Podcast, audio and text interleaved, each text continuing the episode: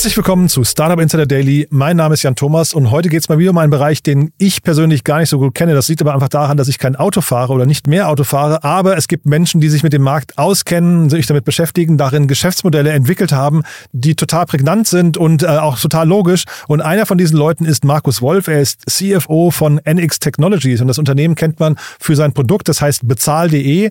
Und das Unternehmen integriert sich in die Bezahlprozesse von Autohändlern, hat da eine spannende Nische gefunden, glaube ich, die extrem lukrativ ist, ähm, glaube ich, auch sehr, sehr viele andere Vorteile birgt, weil man, glaube ich, Teil der Prozesse der Autohändler wird. Und äh, ja, das Unternehmen hat gerade eine Finanzierungsrunde abgeschlossen, über 11 Millionen Euro. Dementsprechend, man sieht, da passiert was. Ein spannendes Unternehmen, aber alle Details dazu kommen jetzt von Markus Wolf, dem CFO von NX Technologies bzw. bezahl.de. Startup Insider Daily. Interview.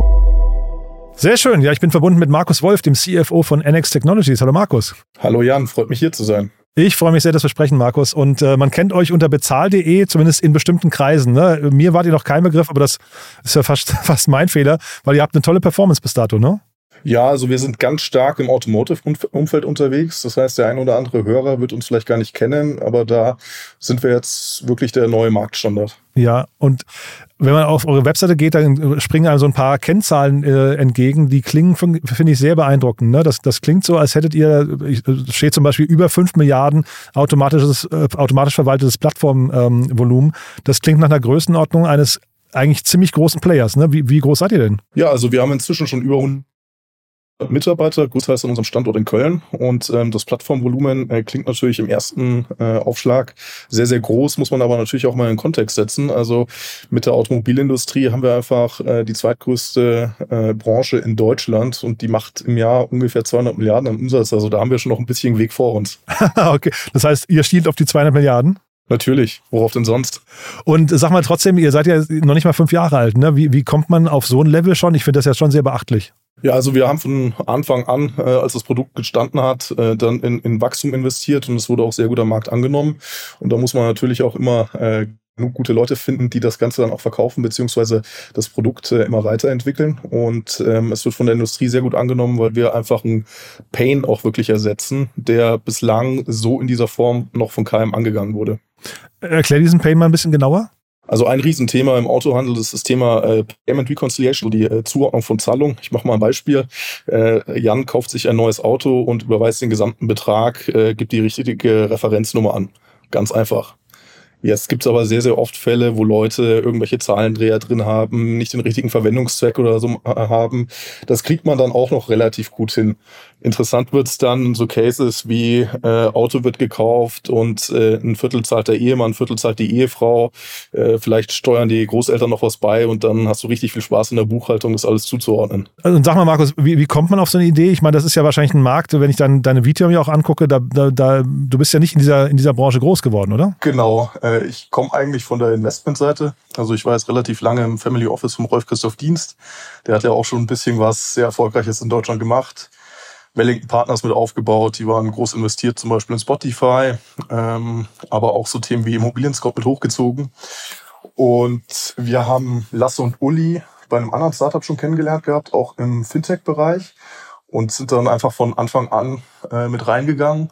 Und ich bin dann zu dem Thema gekommen, weil gesagt wurde, ja okay, äh, Lasse ist ein Top-Verkäufer, Ulrich kann gut programmieren, die anderen sechs Leute werden auch irgendwas können, aber die haben noch keinen Finanzer. Markus, mach doch mal am Freitagnachmittag so ein bisschen die Finanzen. Und so bin ich dann irgendwie da so reingepurzelt. Äh, also davor hatte ich auch relativ wenig Berührungspunkte mit der Automobilindustrie, natürlich mit dem Finanzbereich. Und äh, das hat sich dann so hochgeschaukelt äh, und irgendwann wurden halt aus dem halben Freitagnachmittag ein Tag, zwei Tage, vier Tage und deswegen bin ich jetzt auch, äh, nachdem wir über 100 Leute haben und das einfach äh, ja eine Aufgabe ist, der man sich dann auch voll widmen muss, äh, zum, zum Jahreswechsel komplett rübergegangen, worauf ich mich sehr freue, weil es einfach super spannende Themen sind und ähm, ja, ich glaube, das Wachstum spricht auch für sich. Und noch nicht bereut, höre ich raus. Absolut nicht. Ja, und jetzt habt ihr natürlich, das ist ja der Grund, warum wir sprechen, eine Finanzierungsrunde abgeschlossen. Ähm, da ist ja wahrscheinlich ein CFOler oder jemand, der sich mit Finanzen auskennt, auch nicht gerade unterfordert, ne? Ja, also so eine Finanzierungsrunde äh, ist natürlich immer sehr, sehr intensiv äh, und ich glaube, ähm, es ist auch gut, wenn man sich da stark darauf konzentrieren kann, weil man eben CFO ist, weil es einfach doch wieder ja, viele äh, verschiedene Themen sind. Äh, die eine Seite ist natürlich immer die Finanzierungsrunde an sich, aber äh, das, das Rechtliche und dann alle Gesellschafter da auch hinbringen, ist natürlich dann auch wieder äh, oftmals gar nicht so einfach, ähm, wenn die gerade unterwegs sind etc. Also wir hatten auch ein paar Angels drin, die dann vielleicht gerade in anderen Ländern waren. Aber ähm, ist natürlich ein super Start, äh, wenn man gleich mit einer Finanzierungsrunde sozusagen in den neuen Job geht. Hm. Und äh, du hast jetzt gesagt, ihr seid über 100 Mitarbeiter. Ihr wart Anfang letzten Jahres noch 60. Ne? Das heißt, ihr wachst auf allen Ebenen gerade richtig, äh, sich richtig, ne? Absolut. Und wir suchen auch laufend äh, neue Mitarbeiter, ähm, die, die uns einfach helfen, das Produkt aufs nächste Level zu heben, beziehungsweise Bock haben, veraltete Prozesse im Automobilhandel zu digitalisieren. Und jetzt hast du ja vorhin schon gesagt, äh, ihr attackiert einen 200 Milliarden Markt. Ähm, was, was sind jetzt so die nächsten Schritte für euch? Was sind die Herausforderungen oder was, was müsst ihr vor allem gut lösen, damit das gelingen kann? Also das sind ähm, auch wieder verschiedene Bereiche. Also ich glaube, wir sind schon sehr, sehr stark im Kfz-Verkauf. Da geht es einfach um die Gewinnung von, von Neukunden. Ähm, da tut sich auch gerade relativ viel Richtung Market-Konsolidierung, Richtung OEMs wollen direkt äh, Verkauf von den Endkunden, so wie es Tesla auch tut. Und da sehen wir uns ein bisschen als derjenige, welche, der, der in der Mitte sitzt und ähm, ganz viele Parteien zusammenbringt, also alle Stakeholder in so einem Prozess zusammenbringt. Letztes Jahr hatten wir dann einen starken Fokus auch im After-Sales-Geschäft, also Servicerechnungen, Werkstattrechnungen, Reifenwechsel, Unfälle etc. Und da muss man dann sehen, dass viele äh, Cases, wo man erst glaubt, ja mein Gott, ist ein Edge-Case, doch sehr häufig vorkommen. Also sowas wie eine, wie eine Reparaturrechnung, wo dann noch eine Versicherung ins Spiel kommt etc. Das klingt im ersten Moment erstmal sehr, sehr einfach, äh, ist dann aber oft sehr, sehr tricky. Und da versucht man natürlich laufend besser zu werden, dass wir in Autohändlern maximal viel noch wahrnehmen können im Prozess. Hm.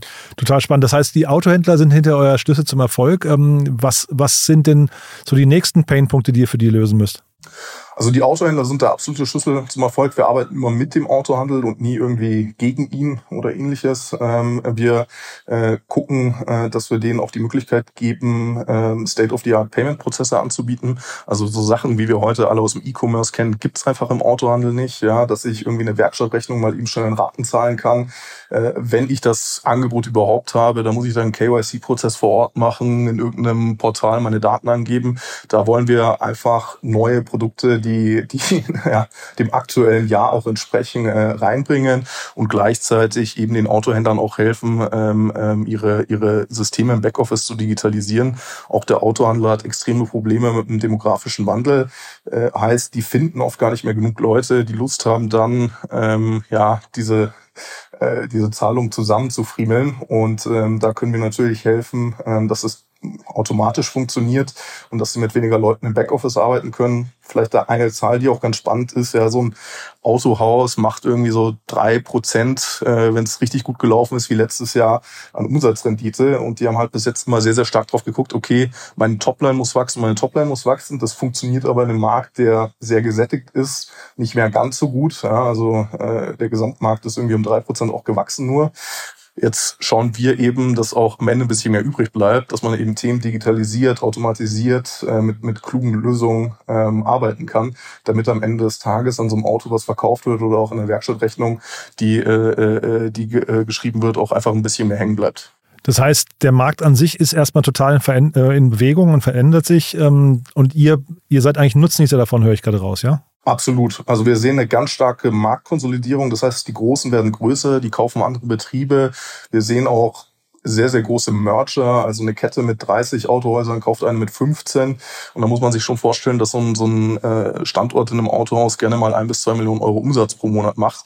Also da sind schon auch echte Werte dahinter. Ähm, und gleichzeitig gibt es natürlich nochmal Druck. Ja, es kommen neue Hersteller nach Europa, ähm, die die klassischen OEMs versuchen sich jetzt auch im Direktvertrieb. Und da sind wir so ein bisschen der Partner, der, der alle zusammenbringt. Mhm. Die Finanzierungsrunde jetzt gerade, vielleicht magst du es mal kurz durchführen ähm, und vielleicht damit verbunden verbunden mal die Frage, es ist ja jetzt nicht gerade die einfachste Zeit ne, für Unternehmen eurer Größenordnung, äh, Kapital einzu, äh, einzusammeln. Ich weiß nicht, wie weit du jetzt darauf eingehen willst, ob ihr schon profitabel seid oder nicht, aber das wird ja momentan auf jeden Fall von vielen VCs gefordert. Ne? Ähm, wie waren eure Gespräche so? Gut, also bei einer Series A-Finanzierungsrunde schon profitabel zu sein, würde dem dann äh, etwas ent, entgegensprechen. Also wir sind natürlich noch nicht profitabel, könnten es jetzt aber mit den Mitteln, die wir aufgenommen haben, werden. Ähm, dass äh, das Klima sich letztes Jahr stark verändert hat, dem konnte sich, glaube ich, keiner entziehen. Ähm, und wir hatten aber einen großen Vorteil, dass wir viele äh, Unternehmer auf dem Cap-Table haben oder mit Unternehmern gesprochen haben, die äh, natürlich auch schon verschiedene Wetterbedingungen durchgemacht haben und die da zum Teil dann vielleicht etwas ähm, ja, optimistischer drauf geblickt haben, ähm, die wir mit reingekriegt haben. Äh, es hat natürlich einen Ticken länger gedauert äh, als, äh, als gehofft, aber am Ende sind wir sehr, sehr positiv äh, da rausgegangen und äh, haben auch mehr bekommen, als wir zwischendurch wollten. Äh, mehr im Sinne der Bewertung oder mehr im Sinne des, des Betrages? Vor allem auch des Betrages. Also Bewertung war auch sehr gut. Habt ihr nicht kommuniziert, ne? Vermutlich, man möchte jetzt hier auch nicht aufdecken. Ungern. ja, ne, musst du nicht. Also, du, ist immer nur ein Angebot, ne? Ähm, aber dann sag doch mal, wenn du sagst, länger gedauert, das heißt, die Gespräche waren, ähm, verliefen anders als gedacht oder waren Investoren einfach generell zurückhaltender? Weil man sagt ja auch immer zeitgleich, starke Companies bekommen eigentlich immer Geld, ne? Ja, ich glaube, wir hatten maximal unglückliches Timing. Ähm, also wir haben äh, geplant, eigentlich in Q2 wirklich rauszugehen. Das ähm, konnte man dann mit den äh, äh, Dingen, die in Europa passiert sind, aber erstmal ad acta liegen. Also da haben wir bloß mal ein bisschen sondiert.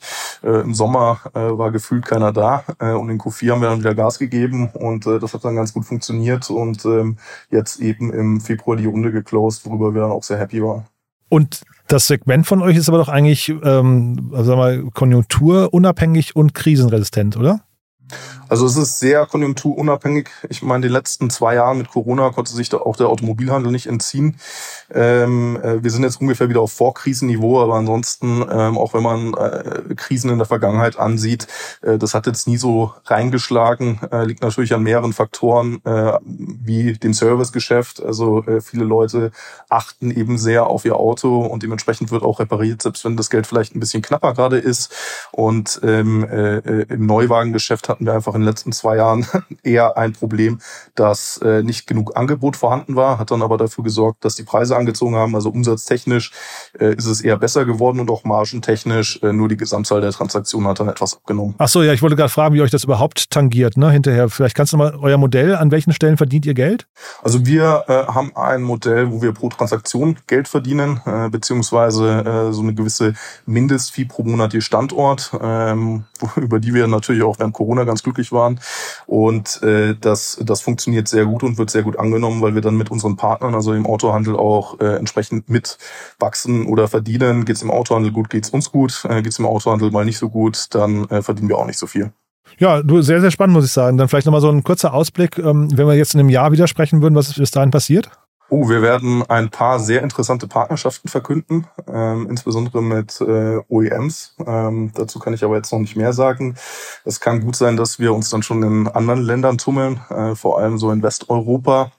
Das hängt so ein bisschen davon ab, wie jetzt auch unsere Partner gerade unterwegs sind, was bei denen äh, Priorität hat. Und wir werden einige neue Produkte, wie eben gerade das äh, vorgestellte Thema mit der, mit der Ratenzahlung äh, lanciert haben, plus noch so ein paar weitere Themen rund um Embedded Finance oder Embedded Insurance, wo es einfach sehr, sehr naheliegend ist, dass man da dem Autohandel nochmal unter die Arme greift und guckt, dass man die, die Produkte am optimalen Touchpoint zum Endkunden platziert. Und das sind dann immer eigene Produkte oder, oder auch Fremdprodukte? Also jetzt äh, Finanzierung, Ratenkauf könnte ja eine Sache sein, die ihr einfach randockt oder auch ähm, Versicherungen müssen ja auch nicht von euch kommen eigentlich, ne? Absolut, ja. Also wir sehen uns da als Plattform. Äh, wir gucken immer, dass wir den besten Partner finden. Äh, einerseits für den Handel, aber auch andererseits für den Endkunden. Und ähm, äh, wir haben jetzt nicht vor, den nächsten Kfz-Versicherer zu gründen oder den nächsten Makler dafür. Also da gucken wir schon, dass wir das Ganze sehr, sehr lean aufstellen. Dann kannst du ja, du hast ja gesagt, ihr sucht noch Mitarbeiter, ne? Kannst ja vielleicht das nochmal, diesen äh, Call für Mitarbeiter, kannst du ja vielleicht nochmal verbinden mit einem Call für äh, Cologne. vielleicht kannst du mal was zum Standort Köln sagen. Ja, Köln ist natürlich ein super spannender Standort. Äh, die Startup-Szene ist äh, natürlich kleiner als meinetwegen in, in Berlin oder auch in München. Aber es kommen viele gute Unternehmen daher. Ähm, mit, mit Diepel jetzt auch das erste Unicorn. Ähm, also da tut sich viel und äh, die Stadt ist natürlich auch super interessant für internationale Talente. Heißt, ich kann da nur Werbung für machen. Super. Du, da hat es mir großen Spaß gemacht. Haben wir was Wichtiges vergessen aus deiner Sicht? Ich denke nicht. Cool, Markus. Dann lieben Dank, dass du da warst und weiterhin viel Erfolg, ja? Vielen lieben Dank, ja. Bis dann. Ciao. Ciao. Startup Insider Daily der tägliche Nachrichtenpodcast der deutschen Startup-Szene. Ja, das war Markus Wolf, der CFO von NX Technologies. Ein spannendes Produkt, muss ich sagen. Spannendes Gespräch. Ich hoffe, ihr seht das auch so. Ich habe auf jeden Fall auch als Nicht-Autofahrer die Begeisterung für das Produkt und für das Geschäftsmodell äh, entdecken können und nachvollziehen können. Ja, wenn es euch auch so geht, wie immer die Bitte, empfehlt uns gerne weiter. Wir freuen uns immer über neue Hörerinnen und Hörer, die uns noch nicht kennen. Dafür vielen Dank an euch und ansonsten euch erstmal einen wunderschönen Tag und hoffentlich bis nachher. Ciao, ciao.